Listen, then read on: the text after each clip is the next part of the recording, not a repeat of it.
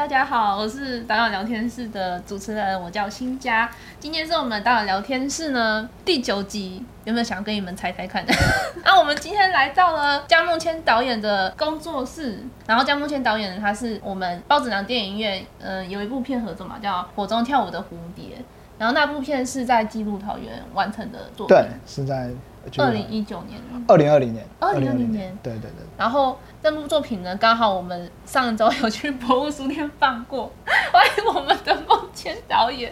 大家好，就是很高兴可以来到导演的工作室。嗯、然后我刚刚刚就是我们有去看一下，对，参观这个环境，我真的觉得这边环境真的很很好哎、欸，就是有点吓到，就是进门的时候工作室太。因你的想象跟想象不一样，是不是？对，我会觉得就是一般工作室可能就是会会像办公室一样，哦、或或者说它是一个很小的空间，然后里面摆了各种各种就是你工作用的东西这样子。我觉得可能是因为我们人很少，然后就比较生活感一点，加上我们自己也住在这里，哦、所以就是就是工作室是一部分，然后比较大部分，然后有一小房间是我们房间这样，所以就是比较生活感一点。哦。但是我还是觉得说，就是就是可以看得出来很用心的在在经营住的地方，比如说就是有做过美术组，谢谢，让你可以看出来。刚刚刚导演是有跟我们小聊一下，然后我们是有有提到这个岛民居住可爱计划，对，这是我新的正在创作的片子，正在创作，对对对对对。那里面里面的内容是在说什么？呃。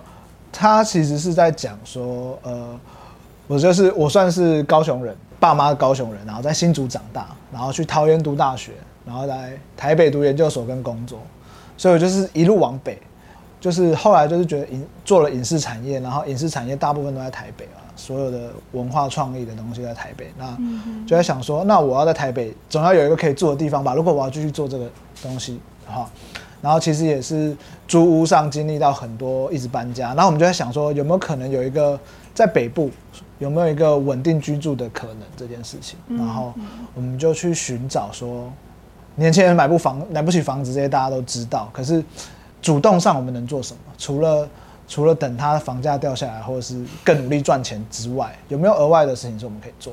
然后我们找到一个新的居住形式，叫做合作住宅。对，对对对，它是在欧洲的德国开始兴起的合作住宅。它的概念比较像是我们现在买房子啊，都是先有房子才有人，就是建商盖好房子，然后预售屋嘛，你大家不要买？所以我们跟邻居的关系是我们刚好有能力都可以买起这一栋社区的房子，可是我们跟邻居其实没有建立任何关系。所以我们现在台湾后面做那么多社区营造，就是因为希望社区有关系嘛。然后可以有呃更多价值，你居住在这个社区的互相认识、互相帮助。可是合作住宅概念是相反过来，它是先有人才有房子，等于是他要先找到一群有共同需求的人，然后这一群人一起共租一个房子。对，所以第一个就是你先一理念相同，可能像是我们都是影视工作者，或是我们都是文化创意产业工作者，然后我们。呃，有共同理念，然后希望可以透过居住去达成它。那居住其实可以达成非常非常多事情。那包括因为空间，所有东西都要空间嘛。那包括你的公社要怎么使用等等的。它合作住宅概念有点像是第呃，有人讲，我觉得我觉得解释起来有点像创造第二家人，就是跟你没有血缘关系的第二家人，就有点像，反而是走回去，想要回到也许像眷村时代那种邻里关系。可是，在产权上，它又是共有的。这是合作住宅的概念，所以国外合作住宅它最大的概念是用合作社去盖房子。合作社是一个法人，就像公司一样。它跟公司不一样的地方在于，公司是靠股份嘛，就是可能有股东、老板，他出多少股份，可能好几个老板这样子。那合作社的概念是，你每一个人都是合作社成员，你都要缴股金。你每个人都是股东，然后每一个人不管你的股金多还是少，你每个人的决定权都是一票，嗯，就是实质上的平等，就不会因为说我有五十趴股份，所以我投的票比较大，大家要听我的。是每就算你有五十趴股份，你投出来票也是一票。它的概念，合作社的概念是这样，它是一个从劳动阶级产生的一个法人，它要让大家有平等的权利。那合作住宅就是用这样的法人去盖房子，所以变每一个人的意见都很重要。所以你投的钱的多跟少，在于你房子的平数大跟小。可是整个社区要怎么营运，你们大家都是平等，所以它的概念是这样子。所以它等于是简单讲的概念是这样，其实也不简单，讲很久。国外其实非常已经非常盛行。然后它这样的好处是什么？就是。它这个房子在不会流到市场上，它不是买卖，等于是你们有共同理念，你可能对环保、对什么东西有共同理念，那你们的社区宠物友善等等，所以这个社区大家都有这样的观念之后，才去设计房子跟格局，所以每个人都可以参与到房屋的设计，跟呃不同年龄层的设计，就是我可能要无障碍，我可能要什么，我可能要绿建筑，我可能要自己发电，我可能要有菜园，大家可以一起种菜。所以这些东西是你讨论好，不是建商给你一个游泳池、健身房，最后大家都没有人要用，然后就养蚊子，可是你还是付了那个钱。对，它的概念更像是这样。然后，所以通常合作住宅很大的概念就是它会有一个公设室，会有一个很大厨房，叫做共餐厨房。所以当你有一个很大的厨房，大家可以共餐、可以共同使用的时候，其实你自己住家内的厨房就可以减小，餐厅就可以减小，就是可能你们住的人够吃就好了。你其实很多时候是可以去外面跟大家互动。它等于是把你家的空间，像我们这样一个社区，它不是把你的家的空间定义在你的门之后，是你这个进的社区就是你的家。那当然，它你还是有私人的空间，可是你私人空间也许是因为你的共享空间你可以实际使用，所以你可以更小。那你其实你付的那些公社钱，其实你你的家的范围是扩很大的。就你有没有可能觉得下面公社也是我家，我可以去那边睡觉、睡午觉、看书？可是，在这种社区，一般社区我们就很难做到这种事情。那合作住宅它就有。办法弥补这件事情，所以各个面向就是它可以用更低的成本。另外一个就是因为它，哦，讲太多，因为因为它一起盖嘛，所以它等于是团购的概念。那团购概念，它就等于是你参与设计的话，就跳过建商盖好，所以有建商的利润，光扣掉建商的利润哦，就可以扣掉二十趴到三十趴的房价。哦，所以你就想看房价打七折，然后你还可以跟你喜欢的人住在一起。然后你可以使用的空间更多，你还可以设计自己的房子，听起来很美好。可是其实你要变相，就是你要花时间付出、跟讨论、跟大家互动，就是一个这样子的概念去做这个。那我们希望这个影集就是可以说，哎，我们推理出各种方向，然后说台湾有没有可能做这件事情？因为国外很多地方做这件事情，就是因为都市中心的房价太贵了，他要解决这个问题，然后也增加一些邻里的互动跟互助。呃，台湾其实有人在做，可是都还没有成功。我去记录好几个这个团体，嗯，然后跟我们自己也想做，所以我们记录我们自己去跟这些团体互动，嗯，去跟大家联络，然后去遇到困难，对啊。然后那时候我就想说，纪录片就是有困难有障碍才好看啊。所以遇到困难，虽然我们想做的事情遇到障碍，可是其实对我们的片子而言那是好看的地方，哎，就觉得哎双赢。那如果很顺利的成功，那很好啊。这部片就是我们可以也可以顺利的解决自己的居住问题，所以其实我们大部分是记录，就是我们我跟我女朋友还有另外两个员工，我们一起想要做这个这个纪录片这样子，所以一大部分是记录我们去跟人家互动，跟我们在推理，在台湾有没有办法可行，跟我们想要尝试去做的过程。它在 YouTube 上面的？可以啊，可以卖啊，还是可以卖吗？可以啊，火中跳舞蝴蝶也是，没有蝴蝶没有公开哦，他没有公开，没有公开哦。版权在我手上啊，对啊，对啊，对啊。那那当然有兴趣合作啊，对不起。可以啊，可以啊，可以合作啊，只是只是因为它六集，当然六集超棒的啊，就是影集式的。然后现在六集全部拍完的话，应该一百二十分钟，哦，也有二十分钟一集，可以讨论，你们可以看看喜不喜欢，适适不适合高中生看。可是我觉得不一定适合高中生看，可是形式是有趣的。我们会叫做我们会叫做可爱计划，就是因为。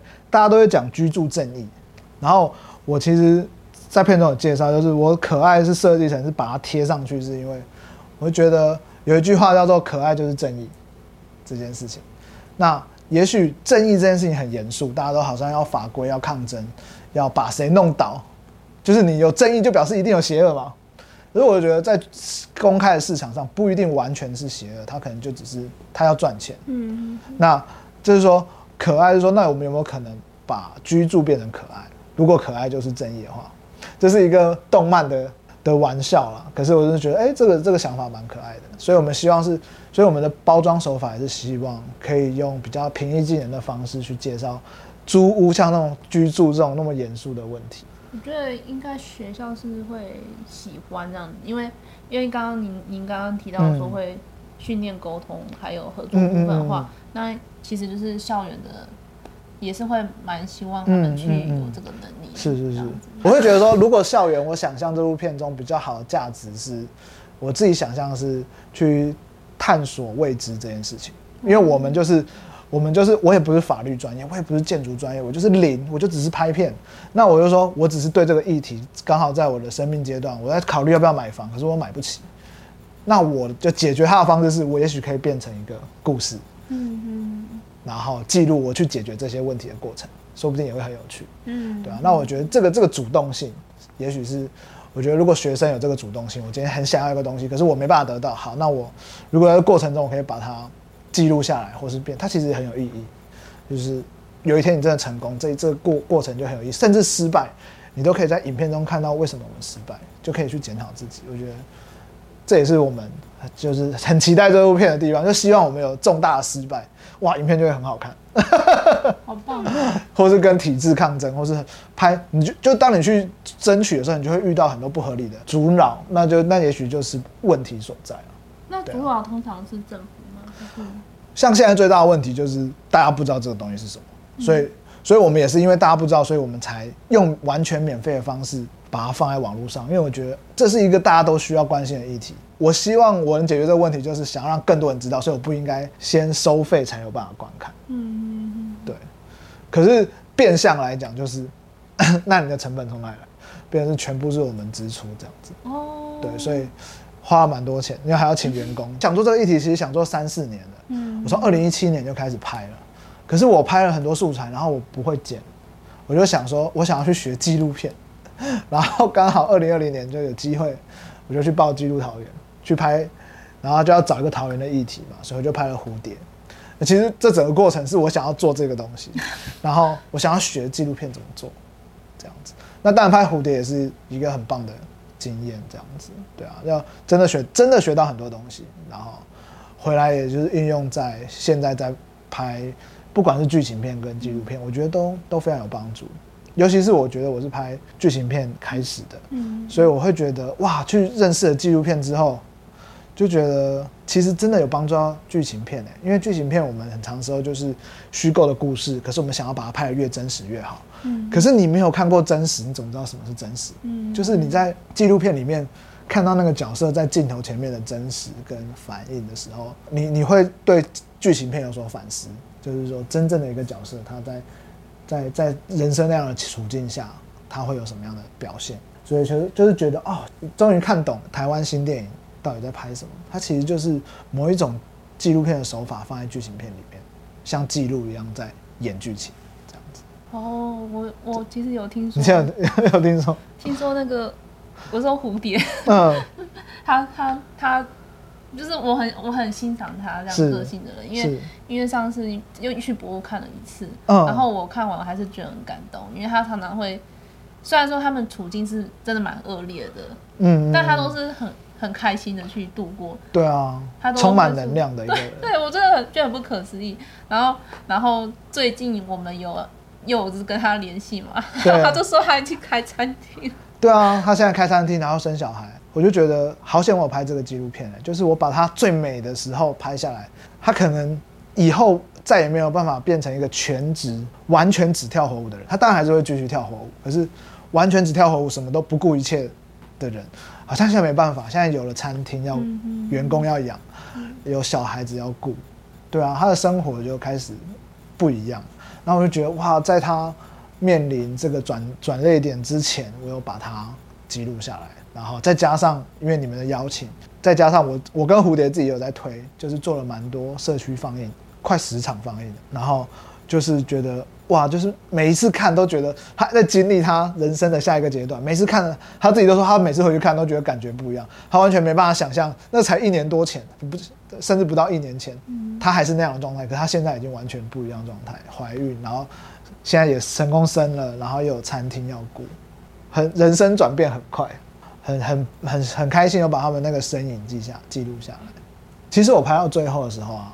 在我拍摄期间，他们就成最后接近尾声，然后他们就成功结婚去登记了。啊、哦，真的！在我记录桃园胶片的 后一天去登记，其实我是可以把这个东西放在片子里面的，嗯，只是只是我后来没有放，就是我就想说，我觉得要留一个悬念，就是就是不想给大家一个答案，就他们究竟会不会成功呢？我是希望大家看这个片子可以可以去有一个这样的期待。所以才没有把它直接放进去，好像好像一定会修成正果或什么，不一定啊，不一定每个人都可以。可是，可是至少至少对我而言是一个，啊、呃，回应他十年前的约定的一个旅程，这样。因为我最近在写蝴蝶的论文，啊、我现在很能够论述这一部片子，因为我现在要毕业，我现在毕业就拿蝴蝶做毕业制作。然后他可以这样子拿？可以可以啊，可以啊，可以啊，就是有就是如果我共同指导老师里面有一个学校老师就可以。对对对对，然后，所以我现在就是在写他的创作论述，对蝴蝶的问题应该还蛮蛮能回答的，可以让我练习当口试。但是就是就是说，他其实他有问说要不要拍下一集，嗯，要不要拍下一集？嗯，其实我觉得，你说谁问啊？你说观众吗？还是说蝴蝶？有啊，他他有时候拍下一集啊，然后子杰的爸爸也看了之后也说。可不可以？要不要拍下一集？要帮他，他说我要扳回一城啊！我没有完全阻止他们。你看他们结婚了，对，子杰爸爸，我说可以啊，欢迎赞助我拍下一集。可是就是呃，也许会吧。我觉得在某一个某一个阶段，只是我就觉得人生其实每个阶段，其实每一个人都有很多故事可以去去记录。只是有些时候是创作者有没有跟那一个人生阶段共鸣这件事情。对，其实一直拍下去，一定还有很多拍。他开餐厅啊，带小孩啊，还要跳火舞，要怎么拍？我觉得想象都很冲突。嗯，对啊，光想象，呃，也许会吧。只是我觉得可能要沉淀一段时间，要去不同的地方绕一绕，也许会绕回来。如果有下一集，我我是蛮想看的。对啊，也许是十年后吧。十年后，因为因为因为我现在我那整部片子《蝴蝶》这部片子设定的比较像一个约定嘛，嗯，就是像是一个我的旅程。因为我开场就是我在高速公路上说，十年前有一个室友跟我说什么什么东西，然后最后离开的时候也是在高速公路上去回应这个约定。所以说谁会先饿死？对对对对对对对，所以也许是下一个十年有机会可以再拍一支 蝴蝶的现况。对啊，好好。第二集要等十年，对啊。十年，十年，好，十年我再问你。好，提醒我，快到的时候提醒我。二零三二年。要开始拍了，是不是？其实蛮好奇，因为呃，火中跳舞蝴蝶其实它是有得金穗奖的，入围而已，入围，入围有入围金穗奖。嗯，他就是导演，就是我发现说，到说导演其实大学读的是物理科。啊，对对对对对。然后之后这是看物理系的杯子。Physics，就是我们系的杯子。哦，就是有点好奇，说 要证明一下我是物理系，没有，我只是看到他有点 狗狗在撒娇，就是就是有点好奇，说导演是怎怎么会就是会想说就是跨到变成导演，那以前是物理，OK，还是说其实自己本身就想要走创作？高中有一度想过要走戏剧系。哦，就他说很想读戏剧系，然后。后来没有，后来就是不小心在，呃，我那时候是学测嘛，就是申请入学的时候看了那个爱因斯坦的自传，就觉得哇，好厉害，他一个想法，然后就可以延伸出这么多理论，就改变了这个世界的很多东西，我就觉得哇，太厉害，很想当科学家。然后那时候数理又国高中数理又比较好，所以就申请五间全部都填物理系，从从北填到南，这样子。所以，所以就很明确啊！我说哇，那知道自己要什么，我回去看我自己。然后，就进了物理系之后，发现哎、好像物理不是想象中那么简单嘞。就是因为就是国高中物理还可以应付，然后到大学之后就发现，它其实后面呃很复杂，然后其实也是很有，其实也是很有趣。可是，可是我发现它的呃做实验这件事情，跟他未来的工作展望。对我而言，觉得好像有点太冰太冰冷，跟着仪器、跟着数据在互动，然后我更想要跟人有互动跟接触，所以我在大三的时候就想说，哎，我想要去寻找我要做什么。如果我要读研究所，物理系研究所，我现在就要开始准备，成绩要好一点。可是我发现好像没有真的很喜欢，就我那时候想说，我跟物理唯一想做的东西就是教学，可能当老师。我还觉得 OK，因为我可以跟学生互动，那个互动是超出物理以外，我教课之外，我可能当班导师，我也要去安抚学生情绪，我觉得那个是很有趣。我就想说，那我就去，我就去环岛，而且我跟我的室友两个男生，然后我室友还很粗犷的一个男生，我们两个男生是搭便车环岛，吓死人！就是这两个男生在搭便，对对对对，搭便车环岛，然后有人停哦，还有很多人停哦，反正就是我们环岛成功。没有任何一天是卡住的，当然有等比较久，一最多等到两个小时吧。可是就就是大家还是载我们，然后我们就哦在路上就想说我要去认识不同的人，去跟不同人聊天。哎哎，你做大哥你做什么？大姐你做什么？然后就哦各式各样的行业，然后就觉得哦好酷哦。然后我们还坐过各种车，轿车、酒吧，然后还有大卡车，在华东坐那个砂石大卡车，然后还有载租车，就后面都是猪，然后坐很好很好玩。然后就聊天啊，认识不同的职业，跟去真正自己亲自去走过台湾每一个县市，那感觉很不一样。然后过程中就在台中遇到一个 广告导演，然后就说：“哦，做影视的，拍广告。”然后我说：“哦，是哦，是哦。”然后他就放我们在台中东海大学下车，然后就在过程中就觉得啊，好有趣哦。后来回去回回学校之后，环完岛之后，我就想说：“哎，做影视好像跟我之前想做的戏剧很有关系，再加上。”呃，我妈从小就会带我一起看很多好莱坞的电影，然后就觉得，哎、欸，那我是不是可以试试看？因为我一直对摄影这些都其实是有兴趣的，就跑活动、做影片。后来我就成立了一个在中央的学生独立工作室。哦，对，算是第一个吧。对，就是就是召集一些学校想做人，地下社团就没有成立的社团，然后就做，然后拍一些小影片，然后就哎又得一些小奖，就觉得哎好像还不错，然后就越拍越大，越拍越多，越拍越越花越多钱，从几千块开始拍片，然后到几万块，到几十万这样子，现在几百万这样子，然后就很害怕，就越玩越大，然后后来就跑去读研究所，就是这样，对对对对。我觉得其实你也是就有成就感，就是没有。有一个，我觉得有一个关键转捩点，就是说，我会回想说，为什么我想要读物理这么这么坚决？一定有一个，有一定有一个执着，我才全部填物理系。除了那个自传以外，我觉得其实就是想要改变世界这件事情，想要用我的努力让世界变更好。那我就觉得，OK，这是我真正想要的。可是那那时候我想到最好的方法是科学，可是科学感觉好像我到顶尖有点困难。嗯，那我就想说，那我可以换个工具啊。我的初衷还是没有变，所以对我而言，我觉得那四年不是浪费时间，就是其实是，其实是让我更确定我要什么，而且我还学到很多，呃，科学的研究的方法跟物理的方法，这样子，觉得我真正想要做的初衷是用我的能力去影响这个世界，让它变得更好。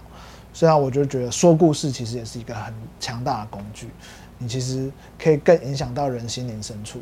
那我就觉得，哎、欸，那我就去用说故事这个方式看看，这样子，所以就一直走到现在。我觉得最关键的是找到了，我终于弄清楚那个初衷，不是物理这个字，它是我的当下最拿手的工具。嗯，可是后来发现，其实也可以换成别的工具，所以我就跟人家说，如果我有一天不要不拍片，大家不要太惊讶，我只是找到更好的方式。对对对，我还是我还是在我的道路上。只是我可以，我会用很多工具去做这件事情，对啊，像我现在自己也很喜欢游戏设计之类的，就我有很多桌游，现在我收起来了，对，包括对啊，那游戏也是我觉得很很容易带人家进去的方式，你也可以讲故事，你也可以给人家感受。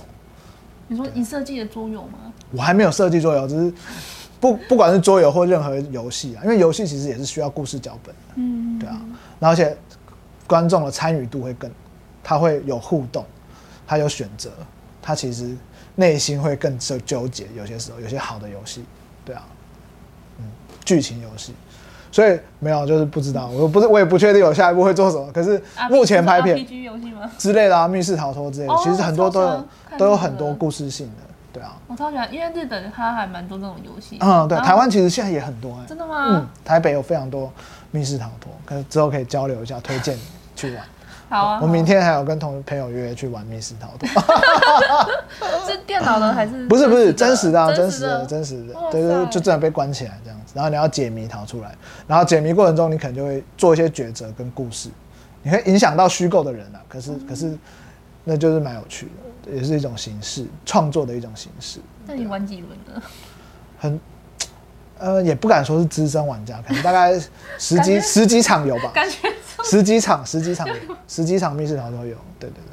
可是我真的资深的都是什么四五十场，哇，超厉害，全台湾都玩，几乎玩遍了，这样。所以他就是把你关那个屋子，然后对，然后你要解谜，你要解谜，哦，跑出来。那解谜的过程中，它就会有包装。